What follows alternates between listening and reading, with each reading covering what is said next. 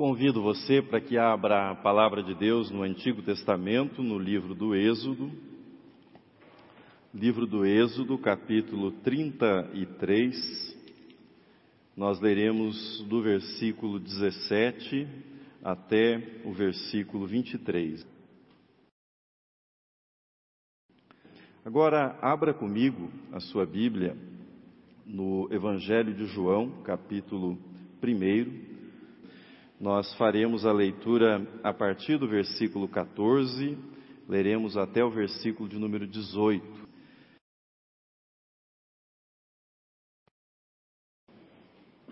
Êxodo 33. Moisés havia descido do Sinai, trazia as tábuas da lei, e chegando na planície encontrou o povo de Israel, adorando o bezerro de ouro. Enfurecido, Moisés atirou ao chão as tábuas da lei, quebrando-as, tomou o bezerro de ouro, o lançou no fogo, chamou seu irmão Arão e lhe pediu explicações. E ouviu do seu irmão que o povo não suportara aquele tempo de afastamento de Moisés e exigiu deuses palpáveis. Ofereceu o povo o ouro que possuía e ele lançou ao fogo e obteve como resultado aquele bezerro de ouro para que eles adorassem. Os levitas chamados por Moisés se colocaram ao lado de Moisés, e Moisés ordenou que cada um pegasse a sua espada, percorresse o acampamento e matasse. Não importava se fosse vizinho, se fosse irmão, mas que matasse aqueles que haviam sido infiéis, idólatras. Diz-nos o Êxodo que foram mortas três mil pessoas naquele dia. E além desses que haviam sido mortos, o povo foi ferido por uma praga por conta da sua idolatria. Uma tremenda crise se instalou entre Deus e o povo de Israel àquela altura. E Deus disse para Moisés que eles deveriam continuar a jornada, que ele enviaria o anjo para acompanhar o povo naquela jornada, mas que ele o Deus de Israel não estaria presente, ou seja, a sua presença não iria com o povo. Moisés não gostou nada disso e resolveu interceder pelo povo e suplicar que Deus não lhes negasse a presença, que Deus continuasse com eles. Moisés insistiu que Deus perdoasse o povo. Deus atendeu o pedido de Moisés e parece que Moisés ficou entusiasmado já que Deus havia atendido o seu pedido, emendou um outro pedido, e o pedido era que lhe fosse concedido o privilégio de ver a glória de Deus, de contemplar a Deus. Então, em meio a essa história de idolatria, de brutalidade, de mortandade que eu comecei narrando, a uma das cenas mais tocantes das Escrituras, uma das cenas mais bonitas que nós encontramos na palavra de Deus. Deus atende o pedido de Moisés e lhe diz: Diante de você eu farei passar a minha bondade, e diante de você eu proclamarei o meu nome. Porém, você não poderá ver a minha face. Por quê? Ninguém verá a minha face e continuará vivo.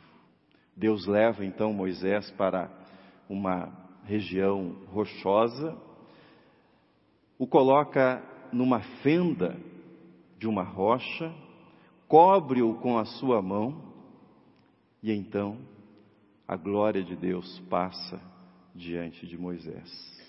Ao final, Moisés pôde ver Deus pelas costas e ouviu o que nenhum e ouviu de Deus que nenhum mortal poderia ver a face de Deus e continuar vivo. Mais ou menos 15 séculos depois, um homem velho está compondo o que será conhecido como quarto evangelho. Ele se chama João e no seu pergaminho ele escreveu o texto que nós lemos há pouco. E o Verbo se fez carne e habitou entre nós, cheio de graça e de verdade, e vimos a sua glória, glória como do unigênito do Pai, porque a lei foi dada por intermédio de Moisés. A graça e a verdade vieram vieram por meio de Jesus Cristo. Ninguém jamais viu a Deus. O Deus unigênito que está no seio do Pai é quem o revelou. Não sei se o apóstolo João tinha em mente a passagem de Êxodo 33, quando, inspirado pelo Espírito Santo, ele escreveu esse texto que nós acabamos de ouvir. Não sei, mas a minha mente imediatamente se volta para Êxodo 33, quando eu leio o primeiro capítulo do Evangelho de João. Nós estamos no terceiro domingo do advento. O advento é a nossa fenda na rocha. Nele, no advento, a cada domingo uma porção da glória de Deus desfila diante dos nossos olhos o advento é a nossa fenda na rocha, pois nele a bondade de Deus passa diante de nós a cada domingo. É de grande valor pedagógico e poético compreender que nós, meros mortais, enxergamos o Deus eterno através de uma fenda. Poderiam, afinal, os olhos humanos suportar o esplendor da face do Criador da luz e das trevas? Por acaso a íris humana suportaria o brilho do eterno Criador do sol e das estrelas? Poderiam os nossos tímpanos ouvir a voz daquele que disse: haja luz e houve luz? O evangelista João proclama: O Verbo se fez carne e habitou entre nós, cheio de graça e de verdade. E vimos a sua glória, glória como do unigênito do Pai. Ninguém jamais viu a Deus, o Deus unigênito que está no seio do Pai é quem o revelou. O que nós cristãos celebramos no Natal é a revelação de Deus aos seres humanos o Deus eterno, o Deus criador se tornou humano. O Deus criador deste planeta se tornou um habitante desse planeta na pessoa de Jesus. O Deus que nunca foi visto por ninguém, revelou-se, mostrou-se na face de Jesus, o unigênito do Pai. Aquele que nasceu em Belém, filho da jovem Maria, tendo por pai o carpinteiro José, aquele que cresceu na pacata Nazaré, esse Jesus que se tornou um pregador itinerante, que realizou milagres, que escolheu doze para serem apóstolos e ministrou a eles ensinamentos inesquecíveis. Jesus que incomodou as autoridades religiosas judaicas, e as autoridades romanas. Esse Jesus que foi preso, foi torturado, foi pregado numa cruz.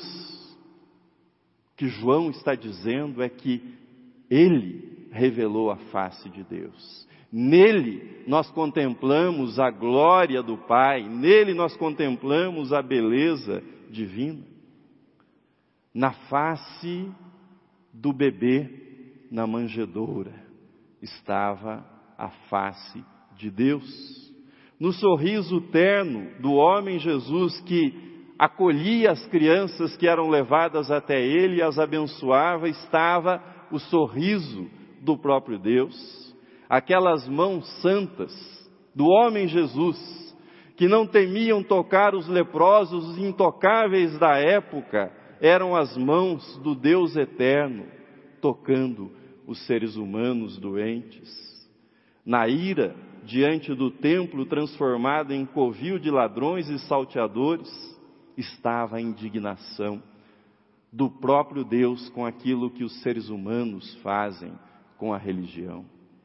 Na face ensanguentada, pelos socos recebidos dos soldados, estava a face de Deus, a glória de Deus entre nós. O Brasil passou os últimos dias envolvido numa polêmica sobre um filme, ou algo semelhante a um filme, feito por humoristas brasileiros. Talvez alguns de vocês saibam disso. Nesse vídeo, os comediantes fazem piadas com Jesus e outros personagens que são caros a nós cristãos. Pelo teor do que eu li, realmente não me interessei em assistir o tal vídeo.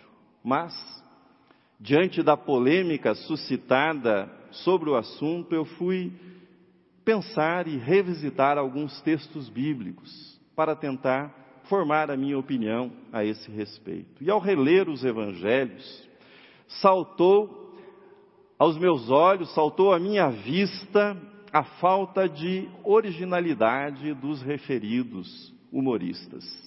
Afinal, fazer piada com Jesus é uma das coisas mais antigas. Não há nenhuma originalidade nisso. Os evangelistas registraram isso com detalhes. Recordo para você o que está no Evangelho de Mateus. Assim diz, isso está na versão A Mensagem. Os que passavam caçoavam, sacudindo a cabeça e ironizando. Você alegou que poderia destruir o templo e reconstruí-lo em três dias. Mostre agora o seu poder. Salve-se. Se você é mesmo filho de Deus, desça da cruz os principais sacerdotes, os mestres da lei e outros líderes religiosos estavam ali, misturados ao povo, divertindo-se e zombando de Jesus. Ele salvou os outros, mas não pode se salvar. Você é o rei de Israel? Então desça da cruz e todos nós acreditaremos em você. Ele estava tão confiante em Deus, bem que Deus Bem, que Deus resgate seu filho agora. Ele não alegava ser filho de Deus, até os dois criminosos crucificados com ele participaram da zombaria. Isso na cruz. Mas a zombaria havia começado antes, no pátio da casa do sumo sacerdote. Recorde que os soldados batiam em Jesus e dizia: profetiza quem é que te bateu.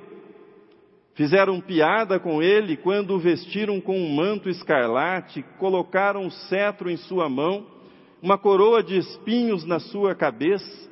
Pilatos também não perdeu a oportunidade e fez a sua piada com Jesus, mandando escrever sobre a cruz: Este é o Rei dos Judeus. Mas nesse ponto, aqueles que estavam envolvidos na bagunça na zombaria, começaram a divergir. Os sacerdotes, os religiosos se ofenderam com a brincadeira de Pilatos e foram sugerir que fosse escrito sobre a cruz: Ele disse, Sou o rei dos judeus. E Pilatos zombou deles, dizendo: O que eu escrevi, eu escrevi. Este é o rei dos judeus. Como vocês sabem, um dos principais interesses do meu trabalho como pastor e como professor é entender as relações entre a igreja cristã e a sociedade. Nós passamos de uma sociedade na qual as normas da igreja cristã ou das igrejas cristãs coincidiam com a moral social geral. Nós passamos desse tipo de sociedade para uma sociedade, para uma cultura na qual não só há divergência entre o cristianismo e a sociedade, mas da parte, de boa parte da sociedade parece haver até uma hostilidade em relação à fé cristã. Diante disso, o projeto de muitos grupos cristãos é a retomada do poder político e jurídico na sociedade. O raciocínio é mais ou menos o seguinte: vamos mostrar para eles, para os zombadores, o nosso poder, a nossa força. Vamos fazer valer o fato que nós somos a maioria nesse país.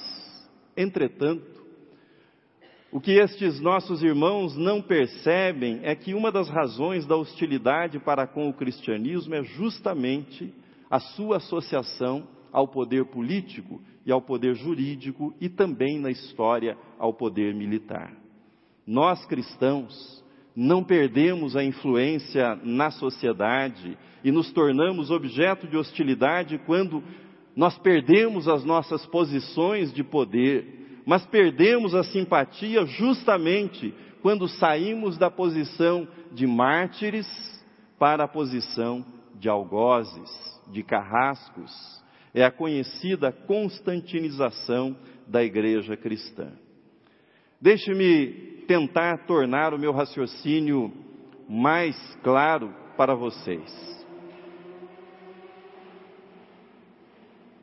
Foi Rubem Alves quem observou que os políticos romanos sabiam que o povo era enrolado, que o povo era manipulado com pão e circo. Por isso investiram em pão e circo. No tempo dos romanos, o circo eram os cristãos sendo devorados pelos leões. E diz Rubem Alves: e como o povo gostava de ver sangue sangue cristão. As coisas mudaram, diz ele. Os cristãos, de comida para os leões, se transformaram em donos de circo. E o circo cristão era diferente. Para a arena, para serem queimados, para serem devorados, iam os judeus, as bruxas e os hereges. Mas era um circo também. Bom, já que eu falei em circo, voltemos aos nossos humoristas e suas piadas a respeito de Jesus. O que devemos fazer? Combatê-los? Mostrar a nossa força cristã? Veja comigo o que escreveu o teólogo croata Miroslav Volf, um dos pensadores empenhados em entender a relação entre a sociedade e a igreja cristã, entre uma sociedade que é hostil a Cristo e a igreja. Ele diz assim: a identidade cristã é estabelecida não principalmente negando e combatendo o que está fora, mas abraçando e realçando o centro, o que está dentro. Jesus Cristo, como a palavra que se fez carne, se tornou o Cordeiro de Deus que tira o pecado do mundo.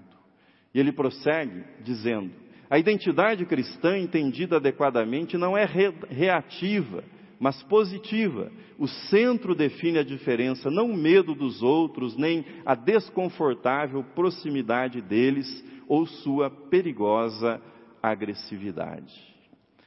Traduzindo a formulação de Miroslav para a polêmica que foi citada por mim, traduzindo este conceito, nós diríamos o seguinte: ao combater o vídeo humorístico, os cristãos podem mostrar quão poderosos são, quão numerosos são, e podemos até ganhar a briga. Mas vamos perder o essencial vamos perder o essencial da mensagem cristã, ou seja, aquilo que está no centro da mensagem cristã, aquilo que define a mensagem cristã e aquilo que nos define como cristãos, o amor. Se tomarmos o caminho de combater aquilo que está fora, as bobagens, sejam aquelas ditas por humoristas ou por outras pessoas, bobagens que dizem a respeito de Deus, que dizem a respeito de Jesus, teremos escolhido a via do poder. Talvez ganhemos a batalha por um tempo, fazendo com que se calem, mas no longo prazo nós perderemos aquilo que é central para ser respeitado como cristão: ser parecido com Jesus. Ganharemos a batalha, mas nos tornaremos cada vez mais parecidos com aqueles que zombam de Jesus. Eu realmente não sei qual é a experiência ou a formação religiosa que estes humoristas tiveram. Entretanto, eu apostaria todas as minhas fichas que eles estão zombando do cristianismo, porque o que viram na vida dos cristãos com os quais tiveram e têm contato não foi nada inspirador e encantador para eles. O pastor presbiteriano Antônio Carlos Costa, pastor no Rio de Janeiro, observou de modo muito sábio que os piores adversários do cristianismo ao longo da história não são aqueles que estão do lado de fora, os incrédulos que fazem piada sobre Cristo. Os zombadores e perseguidores, em algum momento, terão o seu caminho de Damasco. Os piores inimigos de Cristo e de sua mensagem, anotou o pastor Antônio Carlos Costa. Os piores inimigos de Cristo e de sua mensagem são aqueles que se identificam como cristãos, como seguidores de Jesus, mas fazem de Jesus uma piada. Mas voltemos aos nossos textos bíblicos. Você recorda que comecei falando sobre o bezerro de ouro, a fúria de Moisés quebrando as tábuas da lei e passando ao fio da espada cerca de três mil israelitas idólatras? Veja comigo, texto na tela do Evangelho de João. Porque a lei foi dada por intermédio de Moisés, a graça e a verdade vieram por meio de Jesus Cristo. Na lei mosaica era permitido que a força e o poder fossem utilizados em favor da manutenção do culto a Deus, em favor da manutenção da comunidade religiosa, pois a comunidade religiosa e a comunidade civil eram uma única realidade. Com Jesus, as coisas mudaram. Dele nós não recebemos a lei, mas recebemos a graça e a verdade, escreveu João. A verdade que nos diz que nós somos desobedientes, que nós ofendemos a Deus o tempo todo, quebramos os mandamentos de Deus. Verdade que nos ensina que não há um justo sequer, nenhum, mas em Jesus nós recebemos a graça. E essa graça proclama que o castigo que nos traz a paz foi lançado sobre Jesus essa graça que nos diz que se não tiver, se não admitirmos, se dissermos que não temos pecado, nós somos mentirosos. Mas se confessarmos os nossos pecados, ele nos perdoa de todo o pecado e de toda injustiça. A lei cumpriu-se em Jesus. E depois de Jesus não é por força, não é por violência, mas pelo Espírito de Deus que age no coração humano, com base na graça e na verdade. O Espírito que convence da verdade, do juízo e da justiça. Na condição de professor e pregador, eu me sinto no dever de tornar essa mudança da lei para a graça o mais clara possível para você que me ouve. Quando Jesus foi preso no Getsemane, dizem os evangelistas que Judas Iscariotes chegou, deu um beijo na face de Jesus, e essa era a senha para que lançassem mão de Jesus e o prendessem. Isso aconteceu. Ele chegou, beijou Jesus, imediatamente os soldados avançaram sobre, sobre Jesus. Diante disso, veja a reação de um dos discípulos que acompanhava Jesus. O texto está na tela. E eis que um dos que estavam com Jesus, estendendo a mão, sacou da espada e, golpeando o servo do sumo sacerdote, cortou-lhe a orelha. nenhum de nós questiona. Nenhum de nós questiona a sinceridade e a coragem daquele homem que lançou mão da sua espada. E até o seu amor a Jesus, decepando a orelha daquele que estava ali no grupo para prender Jesus. Era sincero, era corajoso aquele homem, mas faltava-lhe o entendimento da essência da mensagem de Jesus. Mas o Mestre não o deixou sem esclarecimento, bem como a nós, que tantos séculos depois ainda continuamos refletindo sobre esta relação entre Evangelho e força. Veja a continuação na tela. Então Jesus lhe disse: Embainha a tua espada, pois todos os que lançam mão da espada, a espada perecerão. Acaso Pensas que não posso rogar a meu Pai e ele me mandaria neste momento mais de doze legiões de anjos? Eu não creio na caricatura de um Jesus dos humoristas do Porta dos Fundos. Mas eu também não creio no Jesus das marchas, das milícias, mas especialmente das marchas que terminam sempre num palco gospel, apinhado de pastores e políticos fazendo gestos de arminha de fogo. Eu não creio nesse Jesus. Isso é piada a respeito de Jesus. Isso é escárnio, é zombaria, feita por aqueles que deveriam conhecer o Evangelho. Eu também não creio no Jesus que habita os palácios e usa a lei e a espada para ser respeitado e temido pelos homens. Mas eu creio. Eu creio no Jesus que eu vejo pela fenda, que nós chamamos de Natal. Por essa fenda que nós chamamos de Natal, eu vejo o Verbo que se fez carne e habitou entre nós cheio de graça, cheio de verdade. E diz João que todos que o receberam, deu-lhes o poder de serem feitos filhos de Deus.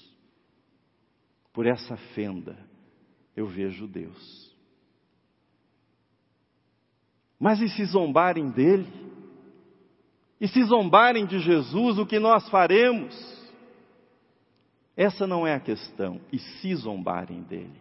Zombam dele há dois mil anos. Zombam dele há dois mil anos e continuarão a zombar. A questão é: nós, seguidores de Jesus, devemos tomar dois cuidados. Primeiro, que o nome de Jesus não seja zombado por conta do nosso mau testemunho, por conta da nossa vida. Segundo, diante das zombarias e escárnios, sigamos o que o próprio Cristo fez na cruz.